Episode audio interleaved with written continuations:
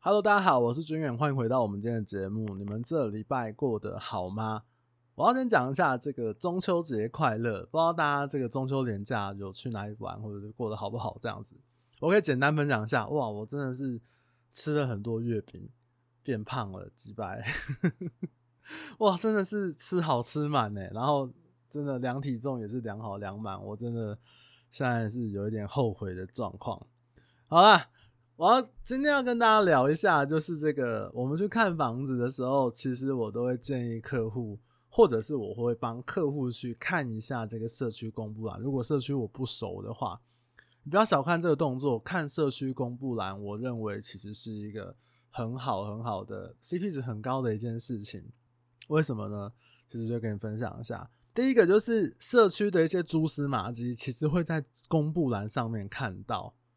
因为公布栏就是它是社区公告一些公众事务的地方。虽然说现在很多的社区他们都会电子化，或者是手机的那个赖群化，但是很多社区还是有维持用纸本的公布方式，因为不是所有的住户都习惯用手机来看这个公众事务嘛。有些长辈的这个住户这样子，那邻居之间的问题呢，有时候也会写在公布栏上面。比如说几楼跟几楼吵架啊，那可能几号几楼他会打小孩，小孩会哭闹到整栋不得安宁啊，还是哪一户这个楼上晚上太吵啊，看电视看 A 片这个声音太大啊等等的，这就是有些会写在这个公布栏上面。比如说呃，像我们社区就有写啦，就是有进来有住户反映晚上的这个有些人的声音是比较吵，他没有指明。那其实我看到这个，我就会心生警惕。我就想说，哇，不知道是不是说我，因为晚上回家，其实我是音乐是开很大声这样。那我就心生警惕嘛。那当然，其实有些人会写的比较直白，比如说几号几楼，然后可能声音是比较大啊什么的。所以你大概可以看到一些社区的一些状况。那当然也会有一些管委会公告的这个社区建议，比如说可能楼梯间放了太多东西。因为有些人他不会去指名道姓的说，哎，几号几楼的东西堆得太多，他会希望透过管委会一个第三人的方式去讲出这个事情。那或者是比如说公社的部分，呃，梯间的部分需要维修啊，梯厅的部分可能需要更换什么东西啊，就是公告的社区建议，管委会他会做出公告的部分，其实都是跟社区公众事务相关的一个情况。所以你要了解这个社区，其实是从这边可以看到一些蛛丝马迹。还有一个很重要的就是什么？这个社区积欠管理费的住户有多少？我有看过一些大社区，它可能积欠管理费的户数，哇，还有好几张，可能同时积欠管理费，它就有十来笔吧。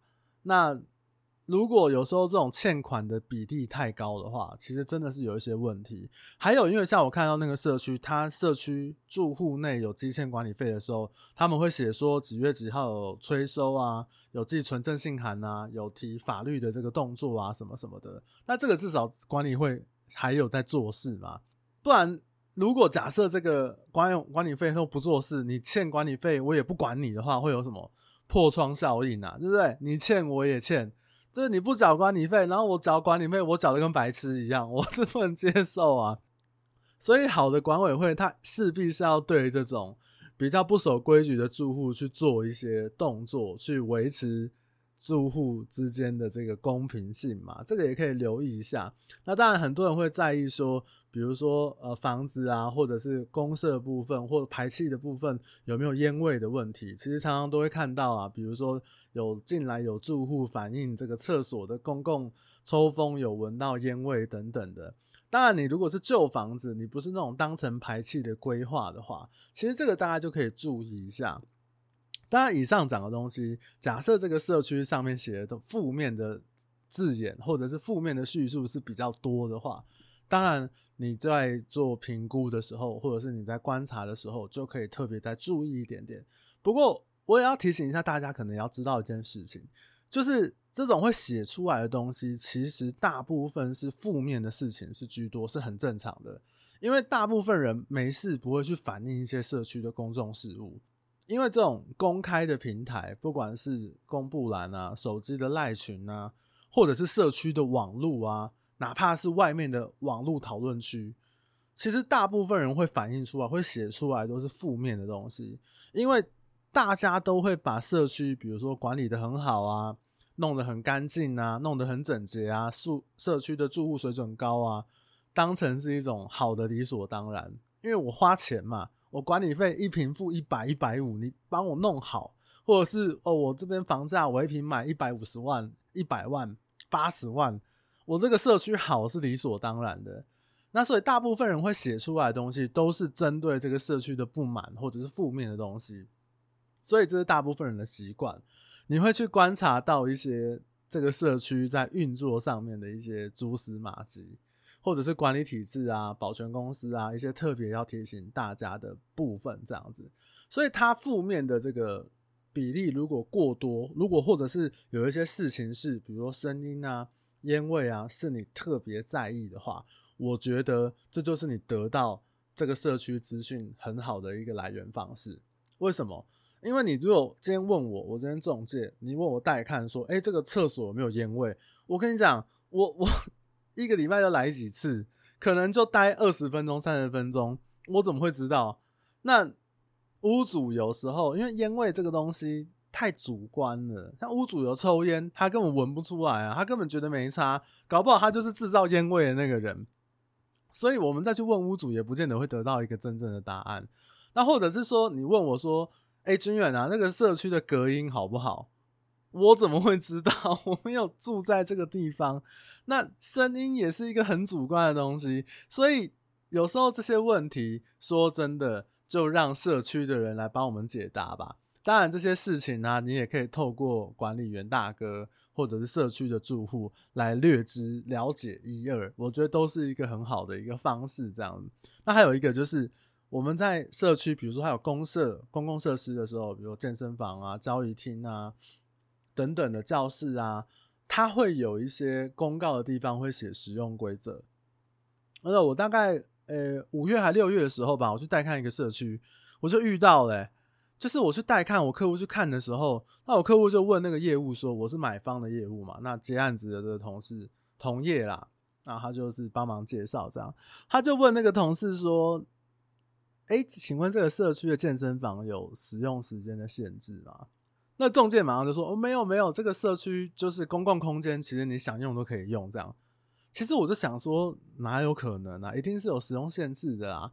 那我就看了一下，哎，旁边的确有公告，它是就写说周一是这个维修清洁，就是整理的时间这样，所以是没有开放。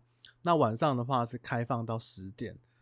我心里就想，哇，你真的是睁眼说瞎话！你以为我是？跟客户是消防旗，旁边写的这么清楚，你还说我没有，你想用就可以用，所以我半夜跑下来，我来跑个步，你看会不会吵到人家，或者是我，对不对？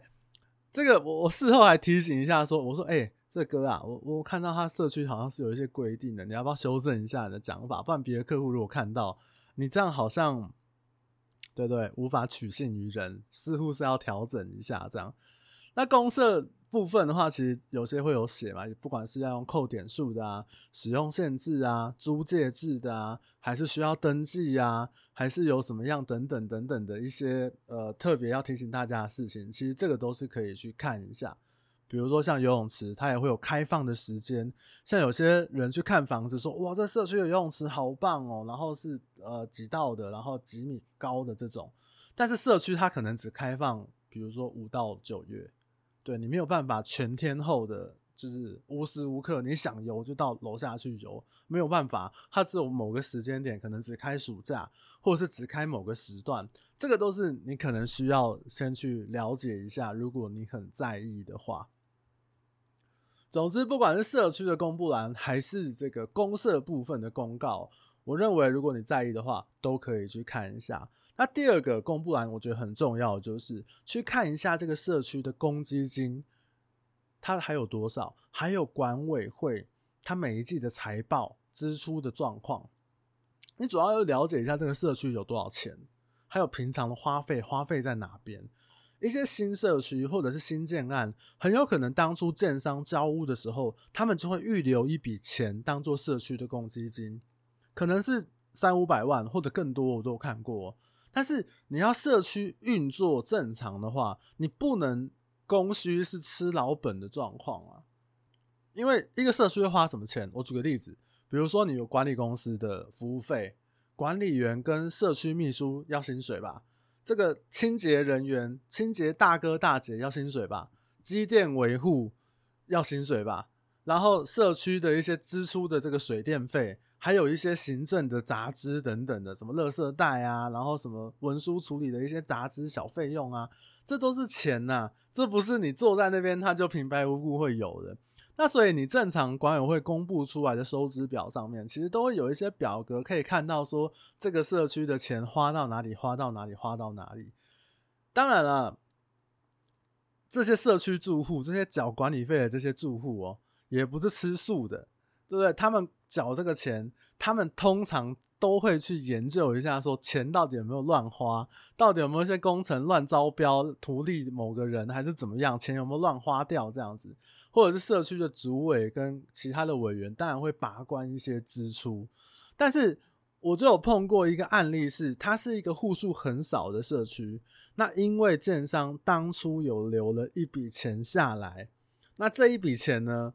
我跟你讲，因为户数很少，一层一户他就七户，所以真的是入不敷出。原本有请管理员的，但是他就是因为一直吃老本，然后这个社区两三年还是多久，我有点忘记了。反正几年之后，这个社区的里面的人讨论下来，哎，不对，哎，我们这样子花以前的钱，这样不是办法，社区存不到钱呢，我们就不能请管理员了，你知道吗？所以这个。社区就变成有管理员变到没管理员，这就是活生生的例子啊！所以这个部分还是要留意一下了，尤其是一些这个户数比较少，就算是新房子，也有可能有这样的情况发生哦。然后再来，我觉得问题比较多的会是一些中古或者是比较旧的社区，因为他们常常中古社区会遇到一个比较大条的费用，会有什么？比如说换电梯。我有查到一个数据哦，就是财政部它有一个固定资产的耐用年数表，那电梯它给出的使用年限是十五年，所以它会要求这个管委会每个月有委托这个厂商来做维护跟保养。那如果你超过十五年的话，它是半年检查一次；那你如果十五年以内的话，它是每年检查一次。那如果当然就是检查合格的话，就有我们电梯上面看到那个合格的那个使用许可证嘛。那你如果社区要换电梯的话，通常都是几百万的事情。而且我想要换电梯，没有人会跟这个使用上的安全来开玩笑吧？我们自己实物上看到很多的中古社区，大概会在二十到三十年之间，通常这个年纪。这些社区就会去做换电梯的动作，而且你那个社区可能是两只电梯、三只电梯、四只电梯啊，那而且也会依照你自己的楼层啊，比如说七层楼的、十二楼、十五楼的或更高楼层，还有你电梯当初开挖的那个大小，然后或者是你要选择好一点的品牌啊，或者是比较普通的品牌等等的，价格上面都是有一些些落差，至少都是百万以上的啦，几百万以上的。我觉得那都不是重点，重点是什么？重点是你没有钱。你社区如果没有钱的话，哇，那你就是很惨。因为假设好，假设你今天好电梯要两百万的这个预算好了，你如果公积金不够钱，你只有五十万，只有八十万，那你要换什么？或者是你根本没有钱，那你就没有办法换嘛？那你会说哦，没有办法换，那跟大家收钱就好了。我跟你讲，难就难在多跟大家收钱。为什么那种中古的那种旧华夏？因为它户数可能没有到很多，或者是户数太多，你光是要收钱你就很头大。你说跟大家收钱，这个钱有时候会很难收啊。我看过有一个社区，他们在开会讨论的时候，开会的时候要换电梯嘛，那每一户必须要拿个二三十万出来。二楼、三楼就有住户说：“我们不想出啊，我们觉得我们自己可以爬楼梯啊，而且电梯我觉得也还好啊。”做了三十年，我觉得安全上是没有问题，但是我是爬楼梯的啊，我干嘛还要再拿那二十万出来，对不对？你们开会要我拿钱，你休想！在二楼邻居就说：“我平常都爬楼梯，我没有在搭电梯，我没有差，我不出这个钱。”然后那个三楼的邻居就说：“那我以后我也爬楼梯，我就不坐电梯了嘛。你要我拿二十万，我才不要嘞。”所以，我跟你讲，人没有钱哦，很辛苦。但是你社区没有钱，因为社区是大家的，有人有钱，有人没钱，那是更辛苦的一件事情。辛苦是谁？辛苦是谁会愿意去当这个黑脸去讨那个钱？所以对对，跟那个每个人去说啊，这个刘大哥今天我们这一户要二十万，然后张妈妈这个二十万，然后黄太太这个怎样怎样，吃力不讨好啊！如果是你，你愿意吗？我是不愿意啊。所以如果你社区没有管理，基金可以去支出的时候，就会非常非常的辛苦。如果你社区假设那个电梯真的有有问题，或者是真的因为一些因素，我没有碰过社区，因为一一些因素就真的是没有办法使用，很旧很旧的社区。那你如果住七楼的话，哇，你每天这样爬楼梯七楼回家，你不干死？真的，你从回家，你下班累得跟狗一样，然后你从一楼爬到七楼，哇！累的哇，就已经很累，想要回家，然后发现干手机放在机车里面，你妈妈，你一定是气到骂脏话。你要经过爬到二三楼的时候，你搞不好会吐出去话，你会特别特别气。我跟你讲，就真的有遇过这样的事情，我真的有看过这个社区是这样，但是时间可能就是维持几个月这样。好啦，所以换电梯这个大条的支出费用是非常非常重要，中古社区几乎都是。会常常遇到的一个问题，所以管理费的金额是很重要的。另外一个大条修缮的费用，有时候常会忽略，是如果你那个社区车位进出它是塔式进出，塔塔式上下的话，它是什么？它就是车位的电梯啊，同理可证嘛。那你是不是也有一个使用年限？那我们一般人在停这个机械车位的时候，它的管理费是比正常的平面车位来的高。但是有些社区它并没有去预留，说我这个机械车位假设未来有需要比较大的整理，不管你是这个轮转塔，它可能需要做维修或更换，还是你塔式车位上下那个部分你是需要更换的，那个费用也是非常非常高哦。我之前有一个客户就碰到这个问题。那那个社区呢，其实就是因为它社区的进出口转盘跟上下那个电梯，其实已经有一些问题了。那开会就大家需要拿一笔钱出来，光是讨论这个东西，而且它是只有汽车有有使用汽车的人才会付嘛。其实人数上面来讲是比较少。那光是讨论这个东西，他们就讨论了好几个月，最后啊，他们怎么样妥协？就是那不然我们有。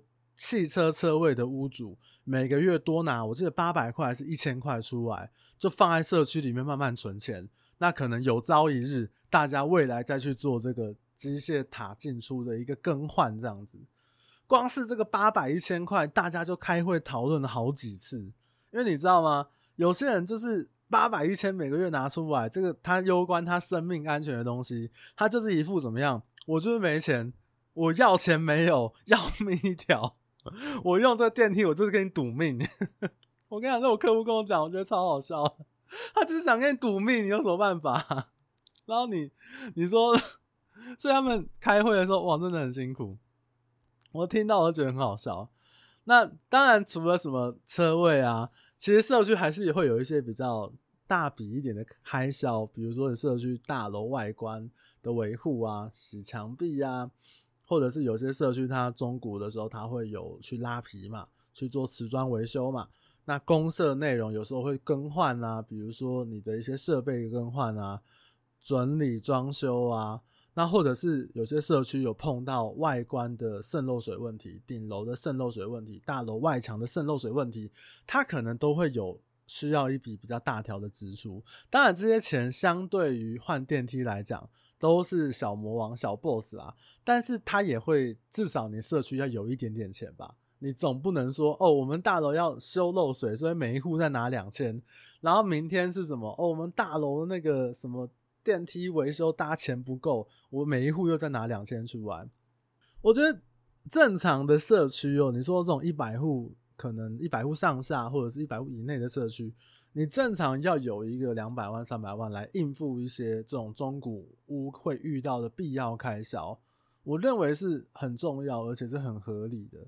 所以你在看社区公布栏的时候，管委会公布出来的这个公积金的这个财报，或者是公积金的余额，就是一个我认为是一个很重要的事情。尤其是一些真的是比较旧，或者是大家在管理上面比较没有共识的大楼，不然你啊，可能地点很好，它是一个很旧的社区，但是地点很好，然后很好的学区，但是你住进去之后发现，哇，才是一个灾难的开始。那再讲到管理费，我再补充一个，我们正常中介会有呃现况说明书，就是不动产说明书，屋主做做现况勾选的那个表格里面。大部分都会有一个有没有需要屋主公共修缮要额外付费的部分，这个部分大家也可以再了解一下。那当然，我们中介我们本身也会去做查证的动作，因为如果今天他们社区开会是有每一户必须要拿钱出来的，你说那种几千几百块那就算了。那比如说他明年社区要换电梯，每一户要拿十五万，拿二十万，那今年卖给你。那这钱谁要出？对不对？哎、你都没有讲，或者是嗯怎么样？就是很容易会有一些纠纷，所以通常我们都会跟屋主讲，然后大概也会去跟社区稍微了解一下，说最近有没有这样的规划。那如果有费用的话，是怎么样支付？我之前的客户他就是因为跨年度要开始收这个换电梯的钱，每一户我记得是十八万还是多少钱，所以当初在卖的时候，其实就是有跟买方讲好。不管成交价多少，那我就是会扣一个十八万折抵给你。那因为这个就是我们现在已经讲好要支付的费用。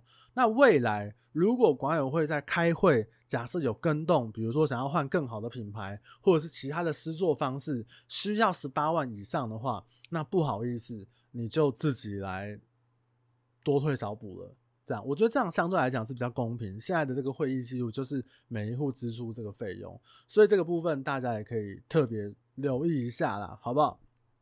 那大概就是这样子。所以，欸，我们买这几百万、几千万的东西，真的去看一下，你花个这个三十秒、一分钟去看一下这个社区公布完，我觉得，我觉得还蛮 CP 值蛮高的。而且你知道吗？有些社区公布完是因为写一些比较负面的嘛。我平心而论。我一个中介的立场，业务的立场哦，我有时候也是比较不希望客户去看，你知道，有时候写什么哦，什么社区杂音啊，什么很吵啊，对不对？但大可是这种东西就是大家本来就可以去看嘛，所以对啊，有时候客客户会问我说，哎、他们社区是不是很吵？我怎么会知道？就是有人这样反映，那我们能做的只能说，哦，我们去跟管理员。或者是社区主委了解一下，说，诶、欸，他们反映的事情是怎么样？我觉得都可以让大家有更多的管道或不同的面向来认识社区啊。因为有时候屋主在卖的时候，这些缺点他不见得会讲实话，更何况我们没有住在这边，我们是真的不知道。好了，这大概就是我会建议大家会去看社区公布栏，我觉得很重要的。呃，几个方向就让大家做一下参考，这样子，希望对大家能够有一点点帮助。那大概是这样啦。如果如果后面的话，我想要分享一个，就是我这一拜的一个一个小事情，跟那个房地产没有关系。我这礼拜其实是有收到一个听众朋友的一个小礼盒，当然我这个。对啊，也是炫耀啦，好不好？这个就昨天就收到一个礼盒，我蛮意外，很惊喜。然后在台南寄来的，我都想说，因为我在台南有认识一些人，我有一些亲戚啊，或者是我有有一些朋友啊。那我在台南是想说，哇，会不会是我仇人呐？而且我看那个快递的名字，哎，这个人我不认识，这到底是谁呀？什么东西？长条的，干不会是炸弹吧？而且重点是怎么样？寄来我公司，我想说，哦。还寄来我公司，我都想说完了完了，一定是仇人。然后我就在办公室打开这个包裹，结果是一个一盒甜点，这样我看了一下，哦，原来是这个 podcast 的一个听众。其实他之前有问我，就是工作转职的一些事情，然后我有给他一点点的帮助，还有提供给他我一些想法，这样。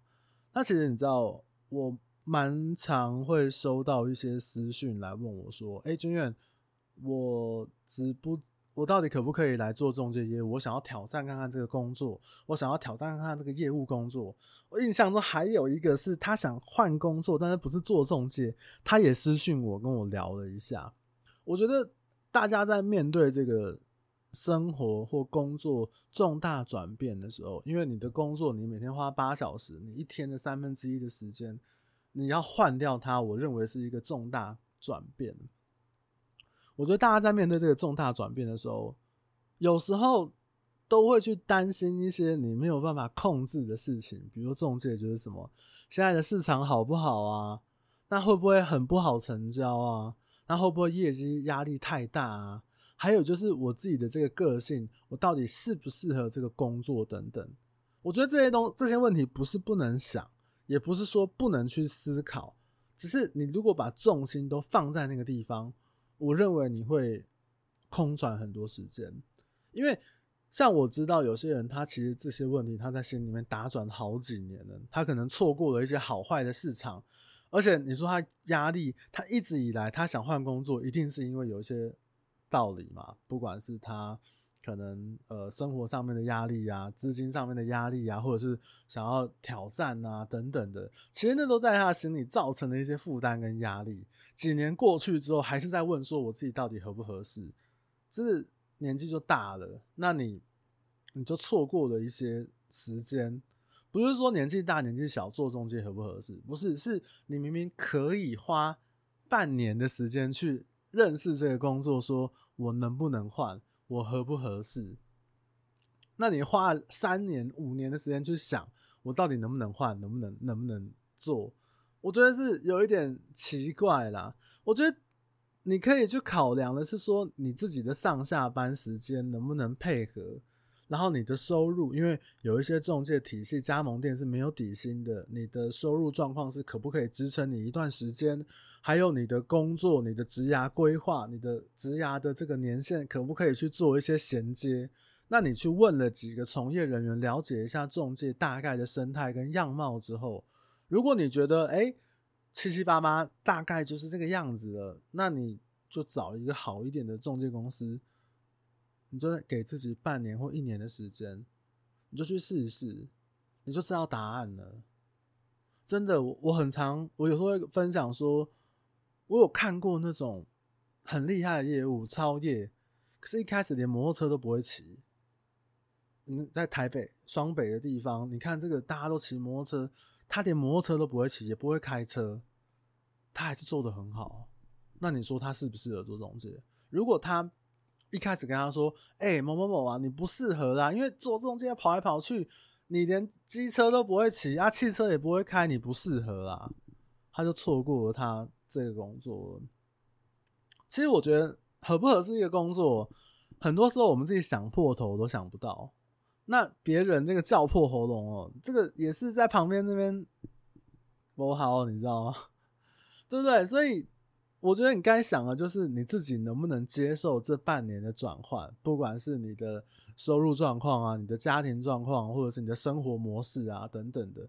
如果你又比如比较年轻一点点，二十几岁，有时候一些比较年轻的一个朋友哦，这个那种二十五六岁问我说能不能做中介，我说拜托啊，你你就花半年去你你去那个信义永庆骗个三十万吧，半年三十万底薪对不对？不要说骗啦，你就去赚那三十万了，是不是？你就知道你合不合适了嘛？